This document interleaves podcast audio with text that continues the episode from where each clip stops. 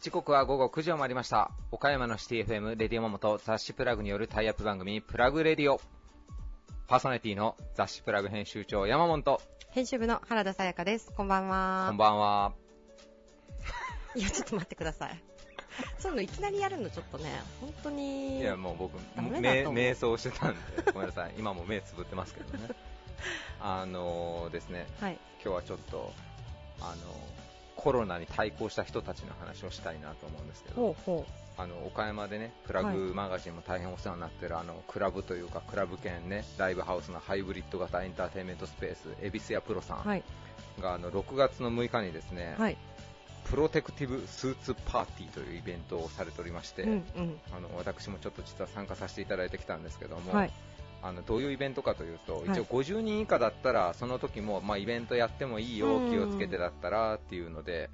あのね、僕もちょっとお声かけいただいて50人弱ぐらいかな、はい。はい。50人いないぐらいの人がまあ集まって、恵比寿やプロに夜な夜な、あのまず行ったらですね全員あのブレイキングバット的にこう完全防護服を着まして、はい。はい。でマスクをしてフェイスシールドをしまして、まあ、頭もね給食当番みたいな帽子はかぶりますし、あ靴にももちろんあのカバーをみたいなのをしまして、はいはいはでまず皆さんであのフロアにこう均等に椅子が置かれてるんで、まあ、そこに座って、うんまずは無言でもぐもぐとお弁当を食べると。う。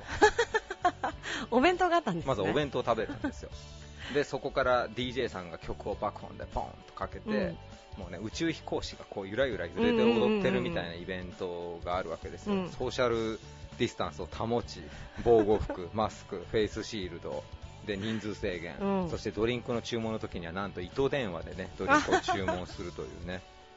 あのもう本当、逆手に取ったような、ね。もう恵比寿屋さん、さすがやなっていうね、イベントで、なかなかすごい新しい体験で楽しかったんですけど、うん。それの動画が YouTube で公開されてまして、まとめたやつが、はい。はい。なんでご興味ある方、ぜひ見ていただけたらなと思うんですけほうほうほうど、あれはあれでなかなか面白かったですね。ねえ。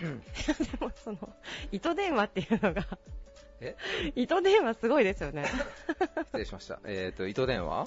糸電話でドリンク結構ね。聞こえるもんよ。あ、そうなんですか？スシールド越しの糸電話。え、でもあの DJ さん音鳴らしてるんでしょ？そう、だからめちゃ叫びおるみんな。糸電話越しに。そうそうそうそうそうそう。ハイボールって言いながらもう、はいみたいな感じでやってて。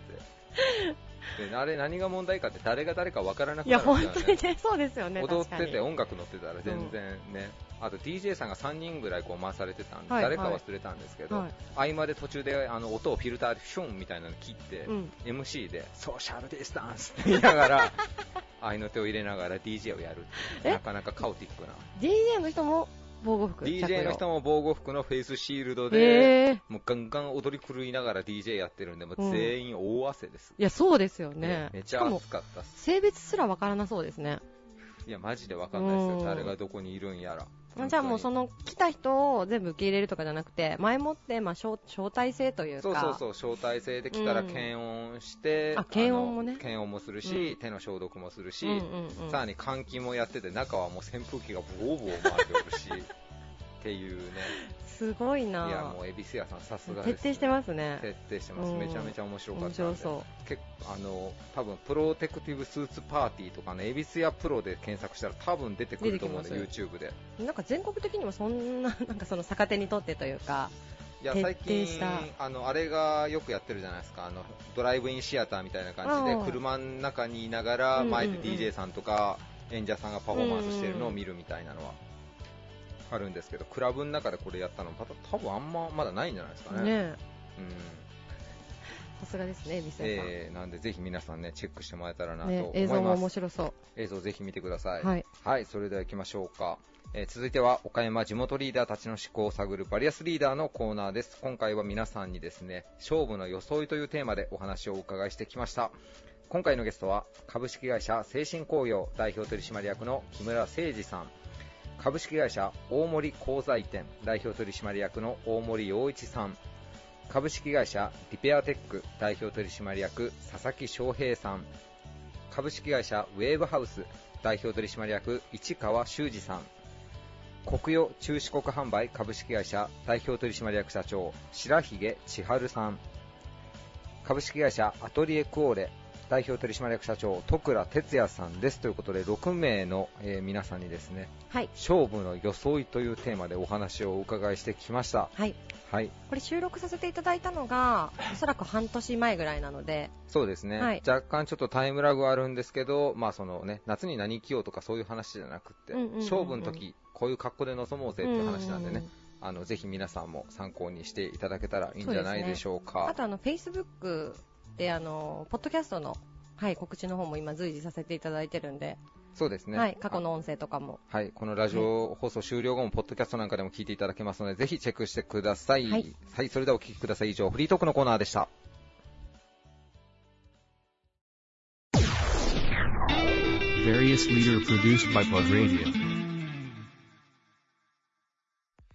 玉野市を拠点に土木工事、造船工事を手掛ける企業。社内イベントを通して地域貢献活動にも携わっていらっしゃいます。株式会社精神工業代表取締役の木村誠二さんです。よろしくお願いします。はい、よろしくお願いします。今回勝負の装いということで皆さんにお話をお伺いしているんですが、えー木村社長にとって勝負の装い、どういったものがございますでしょうか？まあ、これといって、自らあの勝負に挑んだりすることはあんまりないんですけど、そんなことはないと思いますけどね。まあでもはい24年間会社創業してからはい。やってきて、自然とそういう場面にはいくつかうんぶち当たることが多いので、まあそういった時に、勝負というか、それに勝とうとか、いろいろ強く思ったりしないので、勝とうと思うとやっぱり緊張や力みが生じて、はい。自分の実力をえー発揮できないというか、はい。そういう風なものが出てくるんで、はい。まあ、負ける気はさらさらないですけど、はい。あの、諦めない。はい。とりあえずしつこく食い下がって、はい。えーその時ダメでも、まあ、最悪の事態を自分の中で持っていて、うん最悪こうなってもどうにかしようという対策を立てて、挑んでいれば、心に余裕ができるんで、はい。なるほど。勝とうと思えば思うほど負けるんでう、ーん。じゃあ、勝負の装いという部分で言っても、そんなに気張ってかっこよりはもう今日ね、お召しになられてる、もう変な話、会社のもう作業服で臨んだりっていうこともあったりっていう。へまあ、もし、それね、自分の構想通りに仕事が、まあ、企業が進んでいっても、やっぱりそこで、自分の一人の力だともう寂しいうんとか、いろいろもそういう問題があるので、やはい。っぱりそういう時にはやっぱり、みんなの支えがあって、うん仲間がいて、できたということで、達成できたとしても、まあ、一番気をつけているのは、おごり高ぶらないという。なるほど。自分を、ねマイペースで 淡々とやっていくことが大切かなと思います。なるほど。なんか、生きり立ってやればやるほど勝てないみたいなこともあるってことですね。だから。余裕ができないんでね、その中で。うーん。結構もうお仕事の時には今もう精神工業の刺繍が入ってる作業服着てらっしゃいますけど、基本はもうその装いでお仕事されてらっしゃる。にデニムの作業着とか着たりしますあ、デニムの作業着も着たり。へ まあでも、ーうん、日頃ずっとこんな感じです、うーん。スーツは月3回ぐらいしか着ないです。あ、そうですか。なんかいつもプラグご出演いただくとき、スーツスタイルばっかりだから、基本スーツなのかなと思ってたんですけど、じゃあないんですね。じゃあね、作業着です、8割。なるほど。はいまあ、それが一番の清掃であり、一番落ち着く格好なのかもしれないですね、社長にとって。なるほど。ありがとうございます。えーそしてもうね、2020年になりましたけども、2020年の精神工業さん、どんな年になりそうでしょうか？20年はね、また19年よりも仕事量もちょっと増えてきているので、はい。まあオリンピックの関係もあるのかもしれませんけど、でもまあ今年だけではなく、来年につながる何かをちょっと部署でも増やして、うん。常に挑戦していきたいかなとは思っています。なるほど。うん部署を増やしてっていうのは、今の本業の造船とか土木工事以外のものもひょっとしたら、ちょこちょこは増えてるんですよ、はいはね。あの造船と、あの、土木工事が主体ではありますけど、はい。それに、まあ、不動産関係とあか、あ、でまあ、外国人の育成だとか、はい。そういったものを増やして、自分のところだけではなく、あの、人材不足なんで、うん。他の企業様へ協力していけるような、うん。そういう部署も増えたらいいのかなと思ってなるほど。さっきちょっとお話をお伺いしたら、最近ベトナムからのね、あのね、はいはいはい社員さんもなんかこう増えてっていう話もありましたけども、どうでしょうか、ベトナムの方たち日本に来て働きぶりなんかを見てると。いや、真面目ですよ。うーん真面目ですし、もう休まないし、うーん言ったことはきちんとやってくれるという。う まあ、その代わり、あの、いろんな企業さんがいて、まあ、奴隷扱いだとか、うんそういったことも耳にしますけど、はい。もうやっぱり仕事だけではなくて、あの、私生活の方のケアとか、そういうものも大切だと。うん。結構じゃあ、ベトナム人の皆さんと一緒に飲みに行ったりみたいなことも結構されていらっしゃったりするあのねえー夜の飲みを教えるとね、それ、それ。まあ、は、まあなんか、うんダメなことになってはいけないので、まあ、昼の明かり太陽が照ってる時にね、なるほど。なるほど。遊園地へ連れて行くとか、はいはいはい買い物に連れて行くとか、うーんそういったコミュニケーションを取るのが大切だと。なるほど。まあ、今後ね、今、国会でもいろいろ話はね、ずっと引き続きやってますけども、でも外国人の労働者の方っていうのは、まあ多分増えていく傾向にはなるでしょうかね、日本も。どんどん増えると。と思います。うーん。だだから今から、その外国人の方に応援してもらう形でうん、仕事も覚えてもらってう、ん。でまあ、一つ部署をやっていけるような、なるほど。今からそういう準備をしておかないと、まあ、2040年にはうん人口も半減して、うん。今ある仕事、1億3000万人でやってる仕事ができなくなるうんので、同じ量があるので、仕事量はなので外国人や AI に頼っていく時代が来るのかなと思っております。うーん、なるほど。まあね。でもこう、先ほど言われてたね、奴隷扱いって言ったらちょっと公平がありますけど、そういうね、過酷な環境で知る企業さんも多い中で、精神工業さんはね、社長の Facebook なんか見てても皆さんすごく楽しそうですね。なんか仲良さ。私生活が一番仕事よりも大切だと思うのでうん気持ちよく働いてもらいたいっていうのが一番になります。なるほど。じゃあさっき言われてた部署っていうところで言うと、外国人の方のまあ受け入れのサポートだったりとか、いまあその教育、育成の部分でのノウハウの提供とか、そういったこともひょっとしたら事業として発射になっていくかもしれないとはい、いうやっていくかもしれない。なるほど。ありがとうございます。えーまたちょっとこれからもね、なんかその辺のことも勉強させていただけたらなと思いますので、いはい、よろしくお願いします。えーゲストは株式会社 精神工業代表取締役の木村誠一さんでした。ありがとうございました。はい、ありがとうございました。Various leader produced by Plug Radio. 建設業や造船業、製造業などの暮らしを支えるものづくり業界に欠かせない商品である鋼材。その総合商社として多種多様の鋼材を取り扱う企業、株式会社大森鋼材店代表取締役、大森洋一さんです。よろしくお願いいたします。よろしくお願いします。今回のテーマが、勝負の装いというテーマなんですが、えー大森社長にとって勝負の装いどんなものを挙げていただけますでしょうか？はい、あのー特別なものじゃないんですけど、普段着てる事務服ですね。事務服ですね。はい。何かそれは、こう、この勝負の装いというテーマで挙げていただくというところでいくと、あの、どんな思いがあって、あのーやっぱりお客さんが、工場系のお客さんが多いので、はい、お客さんも気にせず、あのー受け入れてもらえるというか、はい、あのー工場の中でも入っていけますし、はい、現場とかでも気にせずいけるので、なるほど。まあ、自分にとっては勝負の装いだと思います。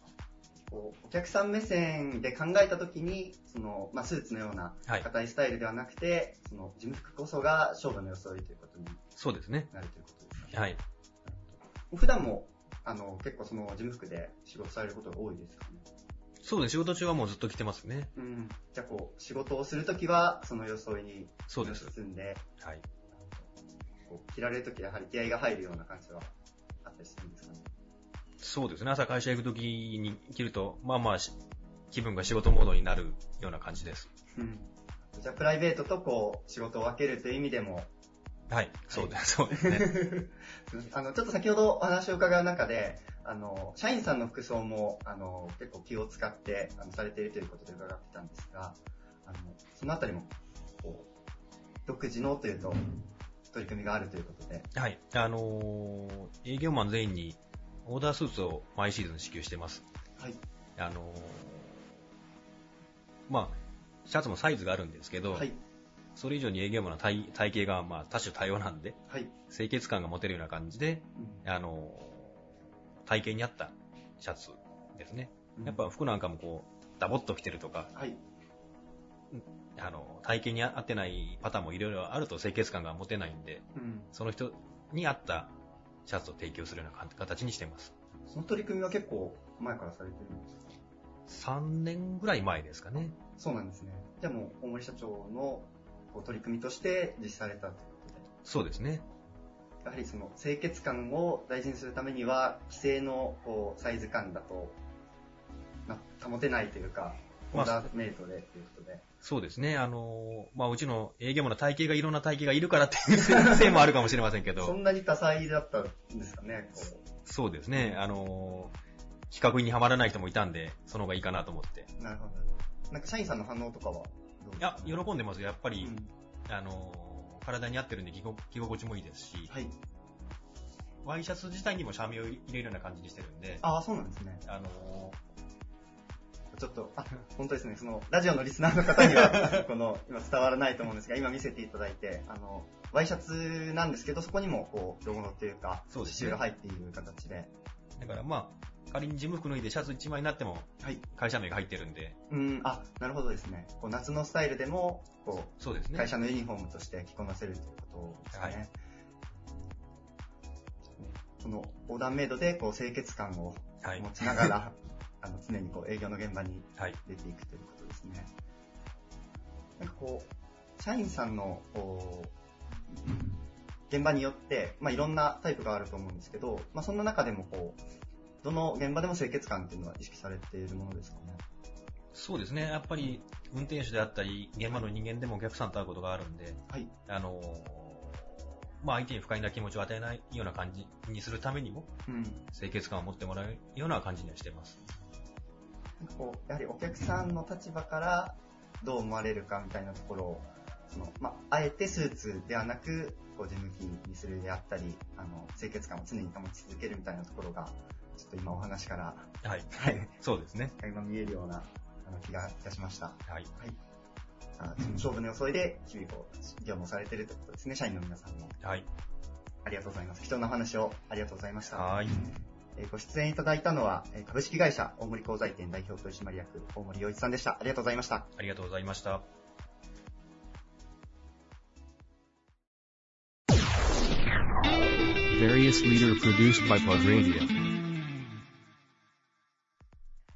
独自の高い技術で補修サービスを提供する365日24時間対応の傷補修専門集団です。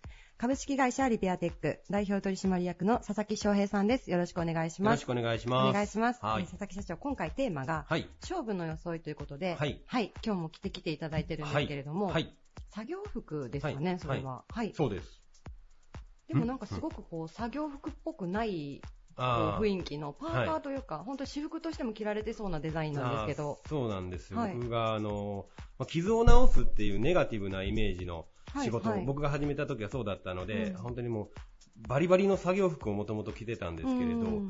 お客さんの方が構えてしまうんじゃないかなということで、あのなるべく綺麗なはい。格好というか、まあ、お客さんの家に、お友達の家に呼ばれていくような感じで、そかつちょっと綺麗めに、はい。あの、お客さんのところにいても、うんまあ、違和感がないというか、そうそう、警戒うんされないような格好ということで、まあ、こういう感じの作業服になりました。はいなんかあの、本当に、私服で着られても、あまりおかしくないような感じの。それもそれ、あれですよね。初代なんですよね。そう、これは初代の作業服で、今はまた全然、はいあの、違う、毎年新しい作業服を、はいまあ、着て、はい。みんながまあ、スタッフが選ぶんですけど、あ、そうなんですか。そうそうそうそう。で、まあ、スタッフが好きなことで、好きな作業服選んで、はいまあ、あの、うちの共通のはい。ワッペンというか、はいロゴの入ったワッペンを貼ってっていうはい形で、あの、作業服にしてます。へー。はい。えあの、毎年モデルチェンジってめっちゃ早くないですか？そうそう、毎年モデルチェンジ、新しいのが出たりするから、はい。まあ、なるだけ毎年じゃないけど、はい。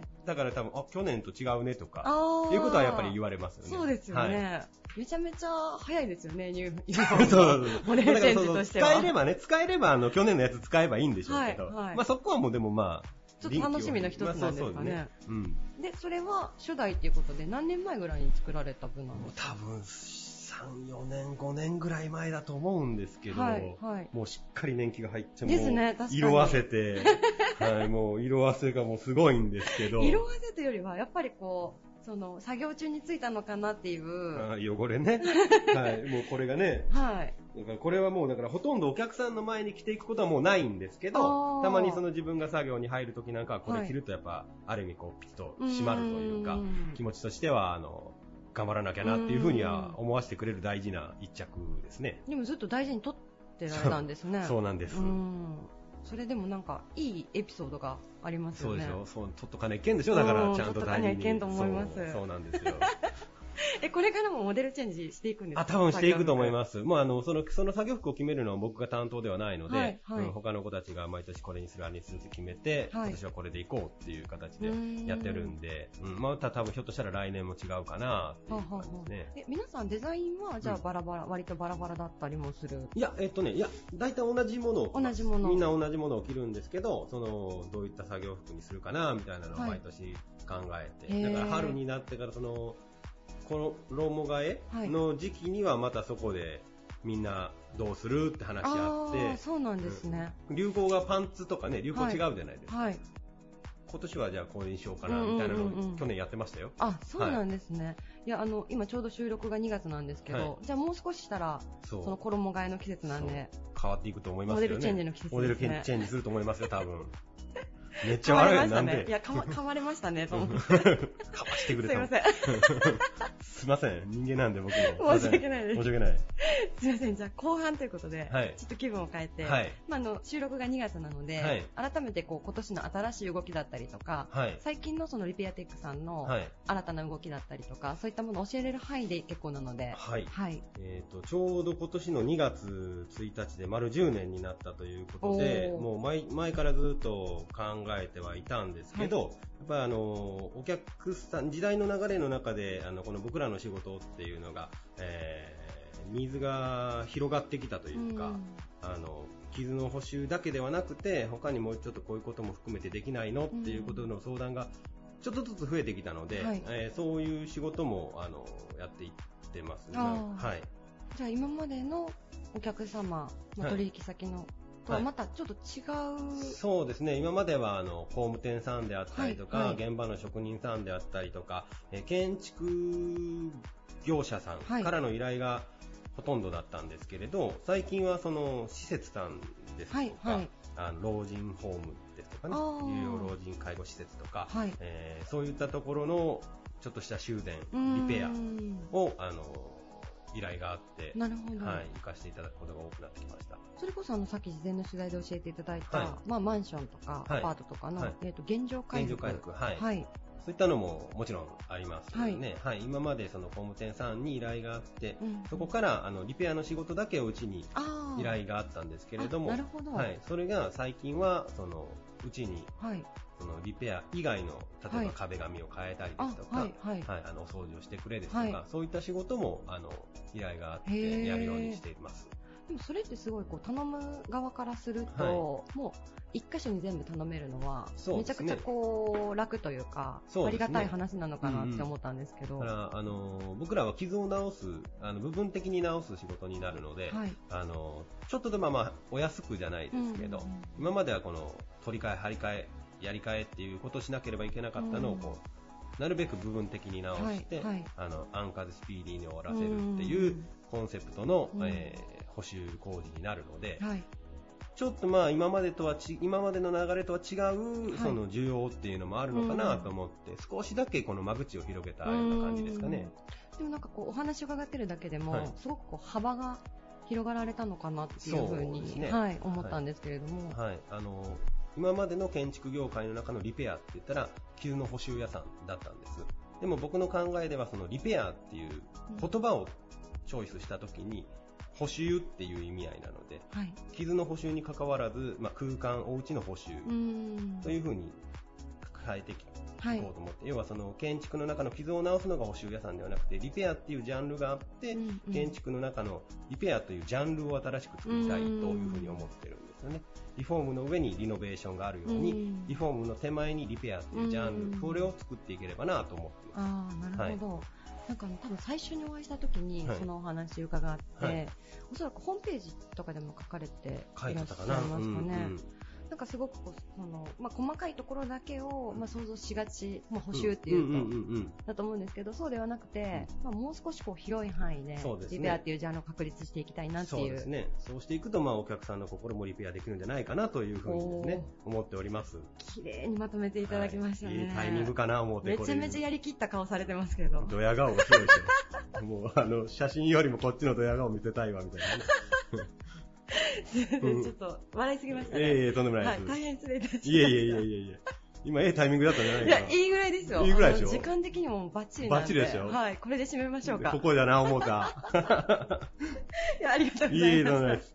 た。はい、えー本日のゲストは、株式会社リペアテック代表取締役の佐々木翔平さんでした。ありがとうございました。はい、ありがとうございました。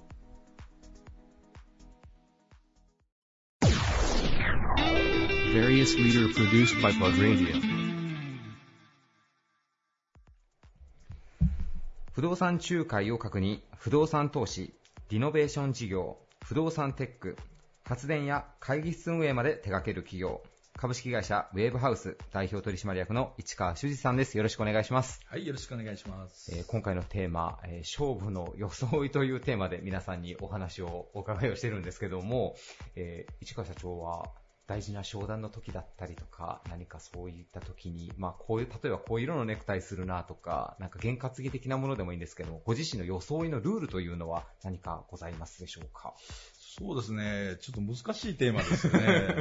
あの特にねあの、そういったこだわりはなかったんですけど、昔はあの、まあ、勝負腕時計とかね、勝負腕時計。そうですね、ちょっといい時計をしたりとかっていうのはやってましたけど、まあ、ここのところはもうアップルウォッチばっかり使ってるんで、あんまりね、もうそこから変えてないんですけどね。えーあじゃあ、大事な商談、それはやっぱ相手の方にも信用的に、まあ、ここのぐらいの時計つけれるんだぞみたいなところもちょっとあったり、うんよりは自分の気持ちの問題ですか？そうね、あんまりそういうね、こう、人が見てどうのとかじゃなくて、やっぱり自分の気持ちに気合を入れるっていうことなんでしょうかね。へでも、ある時から、やっぱもう、アップルウォッチに変わっていったんですか、考え方的には。うん、すごく便利なんでね。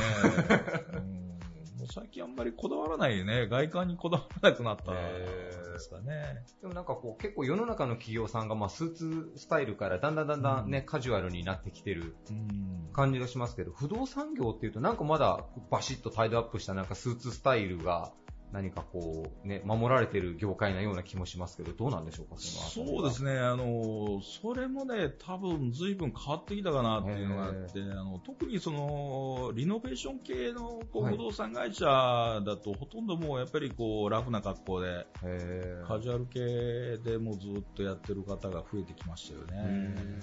ウェイブハウスさんご自体は何か制服の制度というか、ルールは決めてらっしゃったりするんですか？そうですね、うちはもう、スタンダードなスーツですねう。まあ、もっとね、ラフな格好でもいいのかなと思うんですけど、まあ、やっぱりね、ちょっと、まあ、そういったきちっとした、こう、まあ、契約の場であったり、決済の場であったりっていうのがあるんで、はい。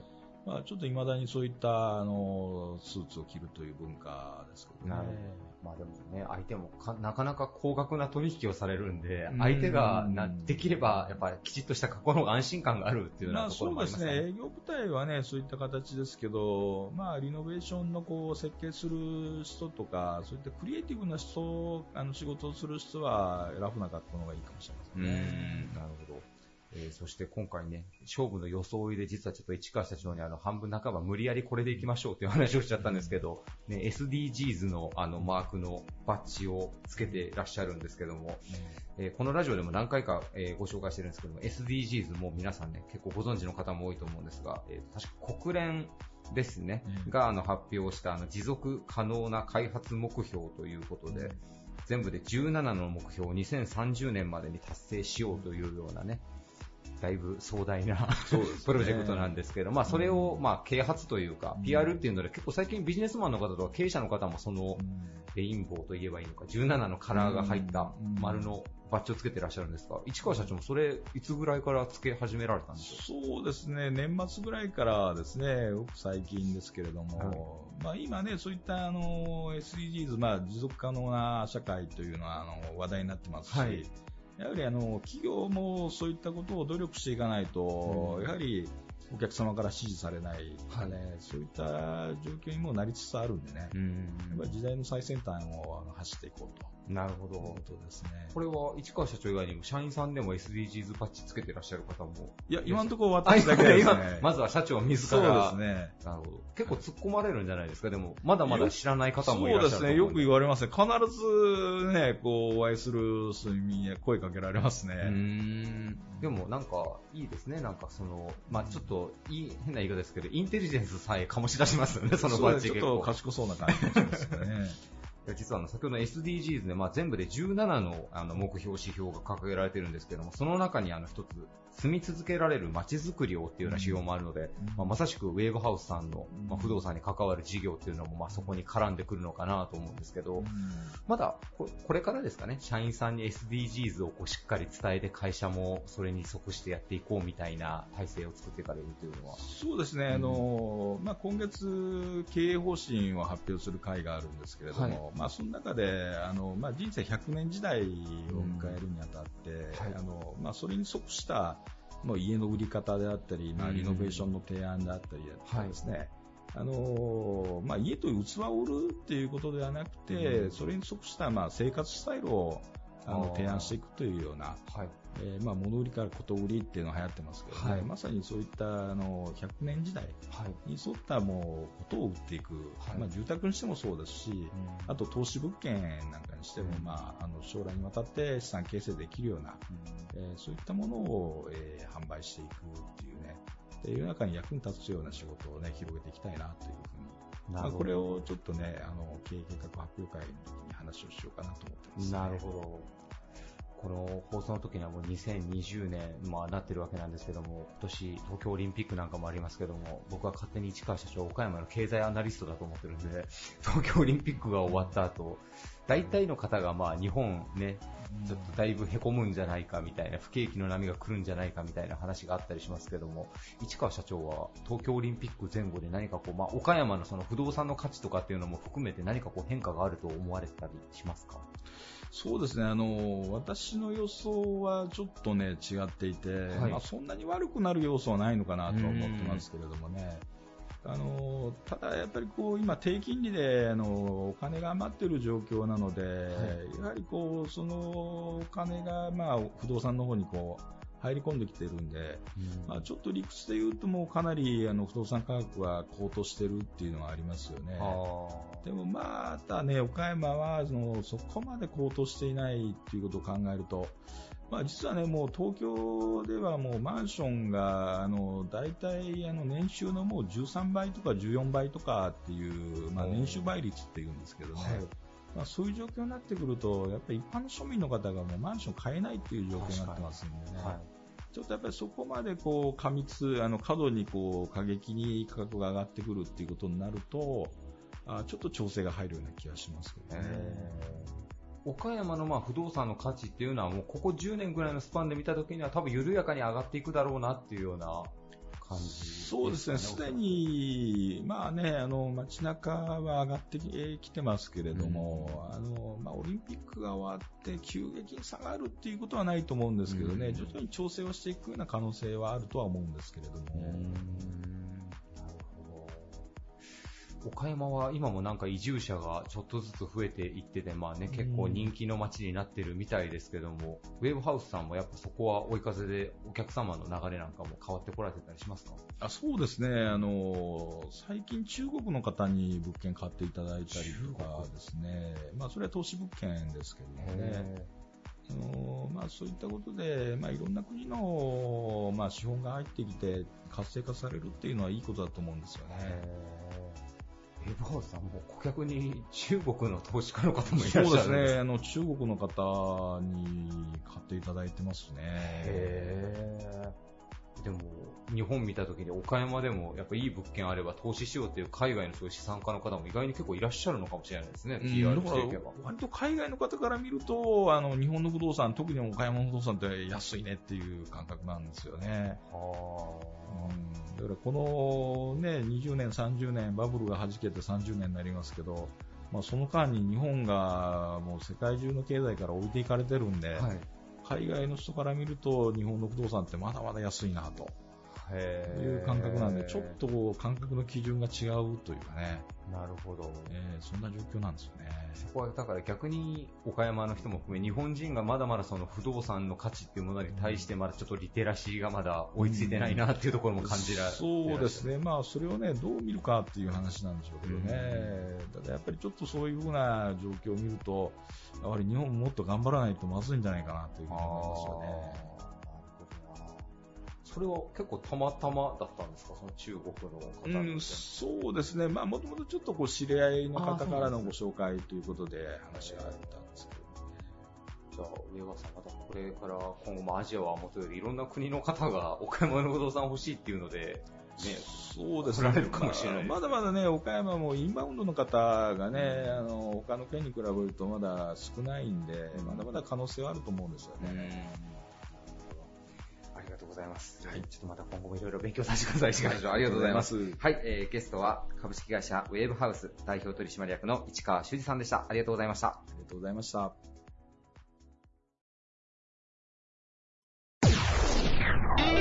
Various leader produced by Plug Radio. 主に国用の文房具やオフィスファニチャーの販売を行う企業、スマートな働く環境を提案する岡山ライブオフィスも展開しています。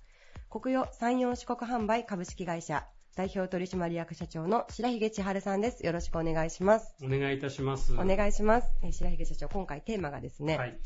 勝負の装いということで、はい。あの、ビジネスマンを代表するような方々に、はい。ぜひあの若いビジネスマンの参考になるような、まあ、はいアイテムであったりとか、その装いに対するポイントを教えていただいてるんですけれども、はい。白ひげ社長、ちょっと皆さんとは違うものをご紹介いただいて、はい。はい、手帳ということですよね。そうなんです。はい。えーっと、まあ、手帳っていうと、はい皆さんいろいろスケジュールを管理したり、ええええこういろんなことをメモを取ったり、記録をしたりね、はい。えーそういうものとしてお使いになっていると思うんですけども、まあ私も昔はね、あの会社から支給された手帳、えーその使用から始まって、はい。えー自分からなんか手帳を積極的に使いたいと思って使い始めたのではなくて気がついたら、えー毎年、えーうん。新しい手帳を新調して使ってるっていう風になってきたんですけども、ええ。だから最初は本当に何か書く目的もなく、はい。あの記録を取る程度のものということで使ってたと思うんですけど、ええ。今はもう自分の行動を、うん。えー要はアクションを起こすための、えーツール、はい。えー記録だとか、えーメモだとか、うんえーまあ、予定を書くためだけではなくて、はい。えーまあ、えー人間ってやっぱり、えー時間もお金もね、えー限りがあって、まあえーこれをまあ会社に例えると例えると人物金という経営資源ですよね、えーそういったものを、えーその余条件をいかにあの、えー有意義に過ごして最大のパフォーマンスにつなげて、えー成果を最大化するかっていうのが、えー会社も、えー個人もですね日々えー目標にしてやってることだと思うんですけど、はい。そういう意味で言うとお限られた時間を、えー自分の最大の成果につなげるために、えー活動するためのはい。発想するためのプランニングするためのよりどころが、えーこの手帳うんなんですよねだから装いっていうのとははい。ちょっとこう 意味合いが違うのかも分かりませんけどもまああの私にとってはこれ、えー毎日着替える服だとか、はい。ネクタイだとかっていうもの以上に、はい。えー常にえー身につけておかないとというか、うんえー装備しておかないとはい。はい。いけないものなので、はいまあ、装備という広い意味で言うと、はいこれも装いなのかなということで確かに装備という言葉はいがぴったりですね。装本当に。備ですねこれがなかったらもう私は困ってしまう 財布と同じぐらいなくなったら困るものなんですけどね、先ほどの、中をパええラパラっとはい一緒に見せていただいたんですけど、もうあの見たことがないぐらいびっしり機密に あの、ええ書き込まれて、そうですね。であとちょっと面白かったのが2019年のものと、はいあと今年のものと2冊持たれていらっしゃいますよね。ね。手帳って以前はですね、はい毎年あの違うものをね、はい。やっぱりこう新調したいっていう思いがあって変えたりしてたんですね。だけどやっぱり、あのあんまりそれには意味がなくて、えーようやく最近になって意味をなしてきたなと思うのは、やはりあの昨年の行動を反省して、えー例えばあこの、えーまあ、スケジュールというかこの行動はあまり成果がなかったなとか、あこんな時に何月になると出費が多いなとか、えー何月は例えば、えーと行事が多くてはい。自由に動ける時間がないなみたいなね、ことってやっぱり、えーまあ、前年の記録が翌年に役立つ、うん。例えば年間のスケジュール表にですね、え1年の行事だとだとか、えーあったことを記録するとそれがテンプレートになって、はい。翌年の計画を予想するときに役立つ、うん。えーということはテンプレートになるということは、ぜえー同じ手帳でないと使いにくいんですね。はい。やっぱフォーマットが一緒の方が翌年にえー展開しやすいので、そういう意味で、えー最近はえー前年のものと当年のもの、はい。えーこれが多分あの1月から3月ぐらいまでこれを並行して使って、で4月ぐらいになるともう大体安定してくるので、はい。えーロケットを切り離すみたいに去年の手帳はそこでさよならっていうような感じになるんですけど そういう使い方で、はいえー継承していく、えええええーということで2年分持ってうます。んはい面白いですよね、はいそのはいはい考え方と使われ方が。そうですね。はいはい。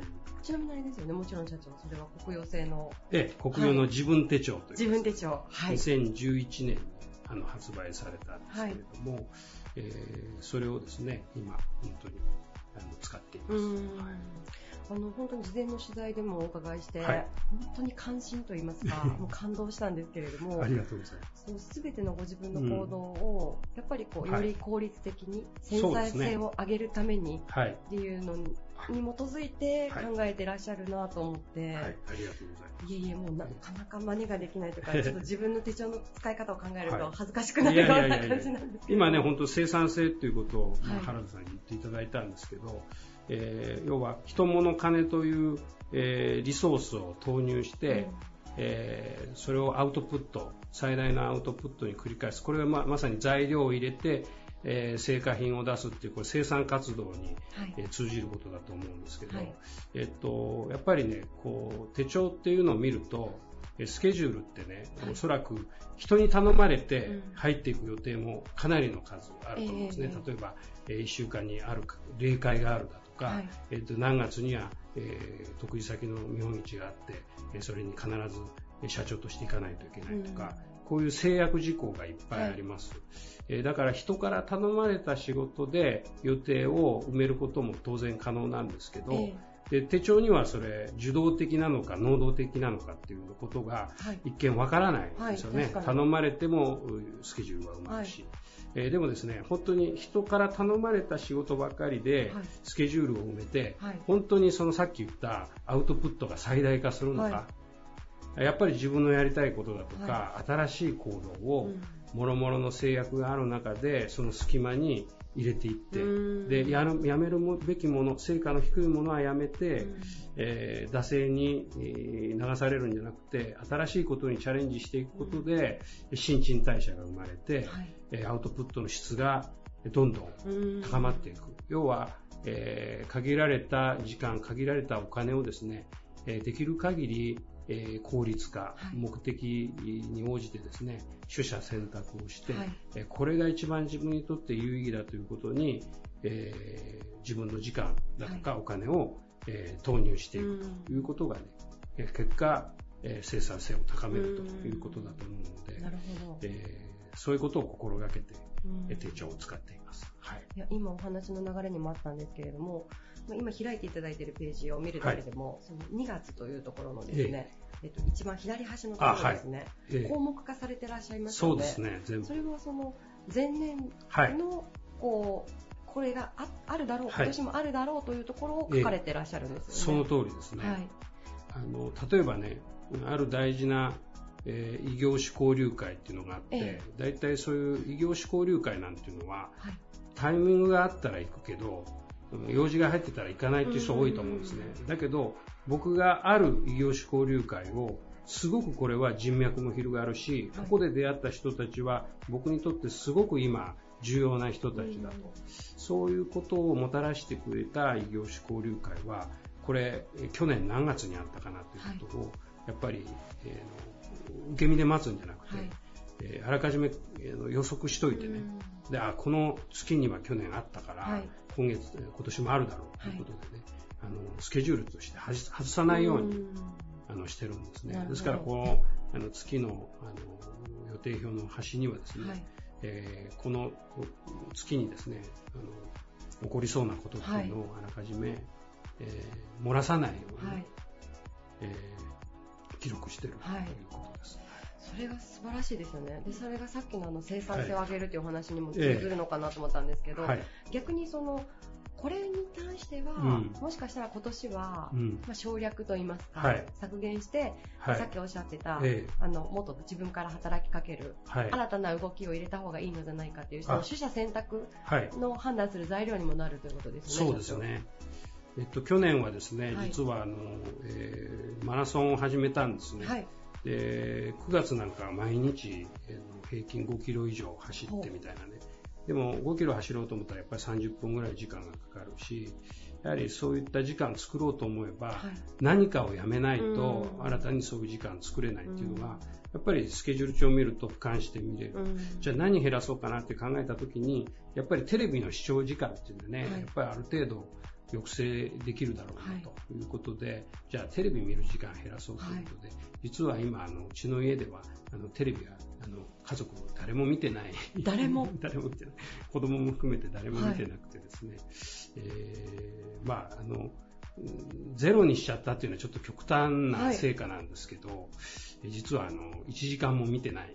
すごいですね1。分も見てないっていうような感じなんですよね。えその特に生活にというか。あ支障ないですね。あ、なく？あのただ子供があの学校で、はい。あのなんていうんですかね、こうテレビの流行についていけなくて、でもあの最初はすごくテレビがないっていうと周りの友達にいろいろ言われたらしいんですけど、はい最近はあの学校でテレビの話題が出ると、はいあの周りの友達が自分うちの子供に気を使ってくれるみたいで、あのまあ、そんな感じになってきてるって言ってましたね。そうなんですね。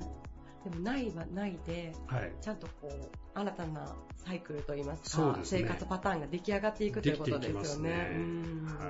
まあ、あの、それはまあ極端な例でね、やっぱりはいテレビは生活を豊かにするものだし、はいやっぱり面白いものだし、はいある部分、あの家族の営みというか、家族が集まるね、あの、きっかけになるのがテレビだったなっていうのはなくなって気づいた面もあるので、えーっと、まあ、そういうことで気づかされた部分もありますね。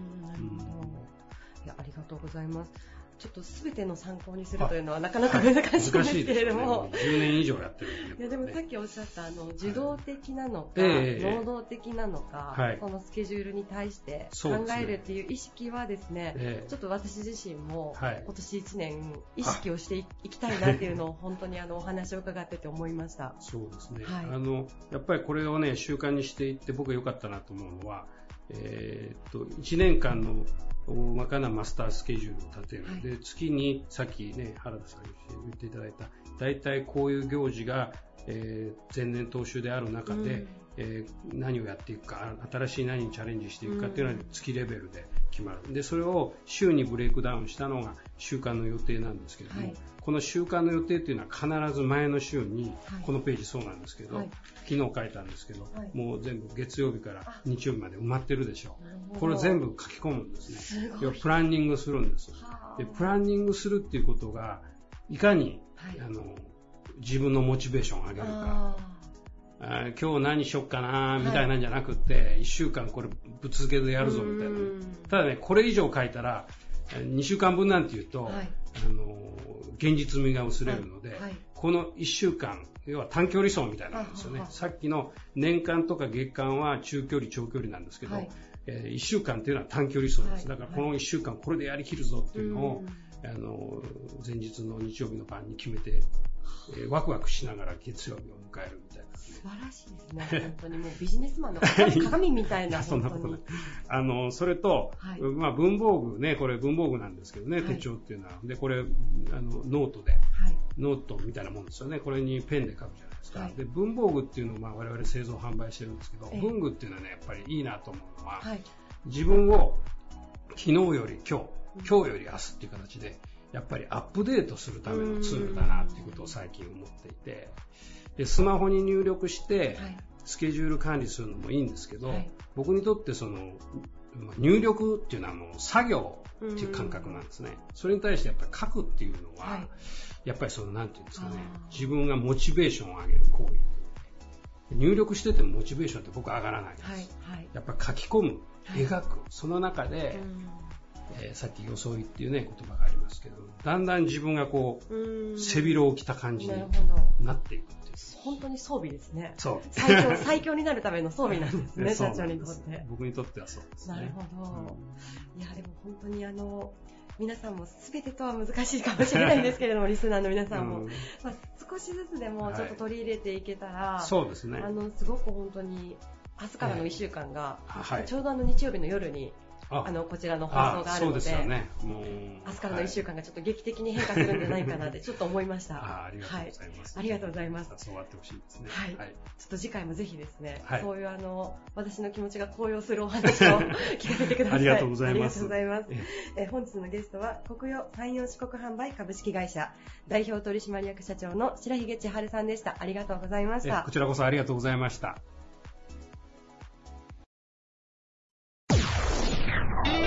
Various leader produced by Plug Radio. 倉敷を拠点とし、快適でデザイン性に優れた住宅や店舗の設計、施工を手掛ける、ホステルバークオレ倉敷、クオレ都議屋町も経営されています。株式会社アトリエクオレ代表取締役社長の徳倉哲也さんです。よろしくお願いします。はい、よろしくお願いいたします。えー今回皆さんに勝負の装いというテーマでお話をお伺いしてるんですが、はい。徳倉さんは、すごく元気がない。はい。えっと、まあ、お仕事、常日頃の、まあ、装いであったりとか、まあ、大事な、建築であれば、お客さんとの契約とかですかね。なんかそういった、まあ、ちょっと勝負というか、大事な時の装いで何かご自身で心がけてらっしゃるルールとか、何か流儀的なものがあれば教えていただけたらなと思うんですが、どうでしょうか？まあさっきも変な話、うーんっていう話なんですけど、はい実際本当なくて、まあ、装うっていうよりも、まあ気持ち的な方が多くて、はい。まあこの勝負だからって言って選ぶ服もないんですよ。はい。まあこれ着ようかなっていう感じでいつもの感じなんで。うんただじゃあ何が違うかっていうと、やっぱり僕はあの、まあさっきもねちょっと話したと思うんですけど、まあ通勤中とか、はい。もしくはまあ一人になる時間って絶対あるじゃないですか。うん。はい。何かを勝負かける前とか、はい。10分でもいいと思うんですけど、はい。まあ、瞑想じゃないですけど、うんまあ自分に対してどういうことを今日言うのかなっていう復習みたいなことも考えながら、どうだろう。まあ、どうにかなるさっていう精神なんですよ、はい。だからまあ緊張をほぐすじゃないけど、僕は結構そういうとこで、まあどうにかなるかな。殺されることもないしとあ、か、はい。ね、なんか言われることもないし、うん。これしたからって別にね、誰も聞いてないかなっていうぐらいの感覚で自分はいつも勝負かけるかなっていうのが今の本心ですかね。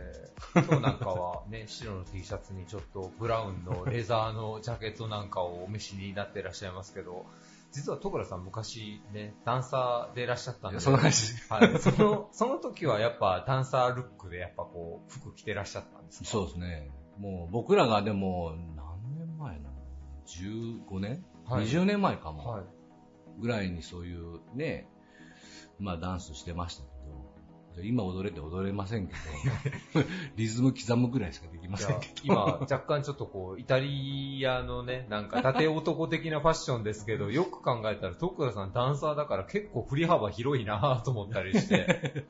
ねえ、ほんとねいろいろしょったらね。ねじゃあもう今は特別、だからあれですね、ありのまんまの自分で、でもなんか好きなアイテムとかあったりはされないんですか？なんか、ん。お仕事の時によく着てらっしゃるもので。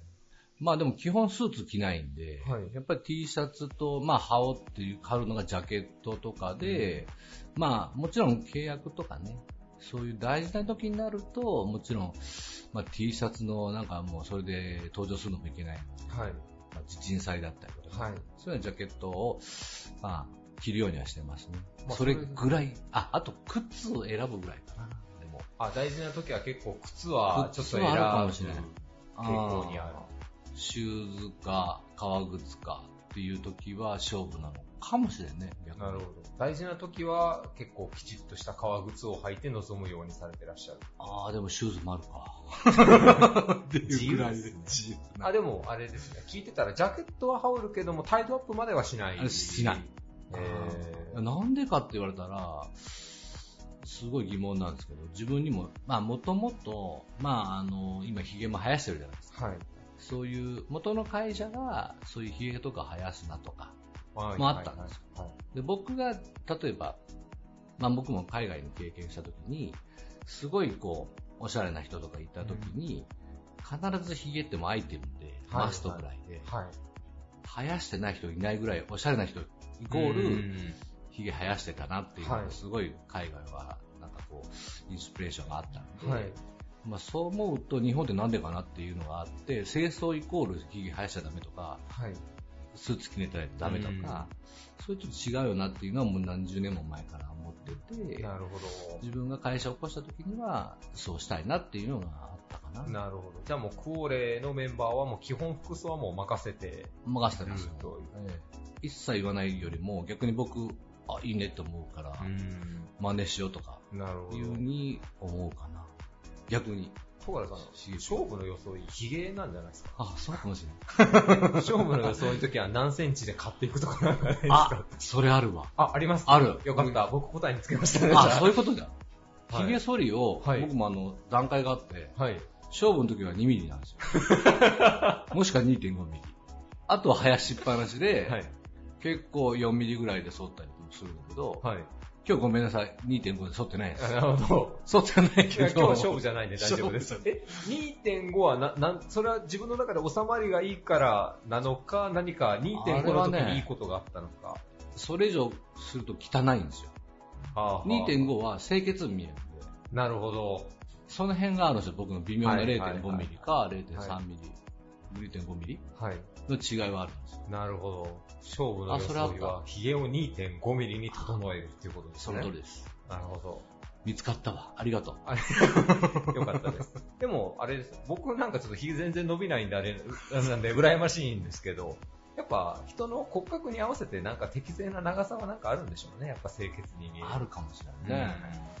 まあ絶対、絶対じゃないかもしれないけど、まあなんだろう、やっぱりちょっとこう、なんだろう、人って毛に対してはい。反応する、しないのがあるじゃない。はい。特に鼻毛とか出たら、確かに。やっぱり確かすごい、はいね、ものすごいよ装いしててにも、ものすごい決まってても、うわ、出てるわ、思ったら、はいもうすっごい残念になっちゃう。なるほど。勝負そのの時は毛は結構大事かもしヘアスタイルもちょっと勝負の時だけポマードを変えたりとかなんかそんなのもあったりされるれない。あー、でも基本やっぱりでも、髪型は決めないといけないタタイプかもしれない。どうでもいい時はもうこのまんまにカチューシャして終わりみたいカチューシャな。する する。基本的に前髪がはいおでこにかかったらもう大嫌いなんですよ。なるほど。今もよみたいに、もうついたらもう,、はいもう俺かゆくていけなるので、はいはいそれでずっともうオールバックが基本になってはい。なるほオールバックか坊主、はい坊主か。ど。なるほど。オールバックに2.5ミリのヒゲが一番の勝負の装いということで。そうですね。ありがとうございます。勝負の予想見つかりましたね。ありがとうございます。はい、皆さんもちょっと自分のね、ヒゲ伸ばしてる方はちょっと一番清潔感がある長さみたいなのなんか探してね、見られるのもいいかもしれません。えーゲストは株式会社アトリエコーレ代表取締役社長の徳倉哲也さんでした。ありがとうございました。ありがとうございました。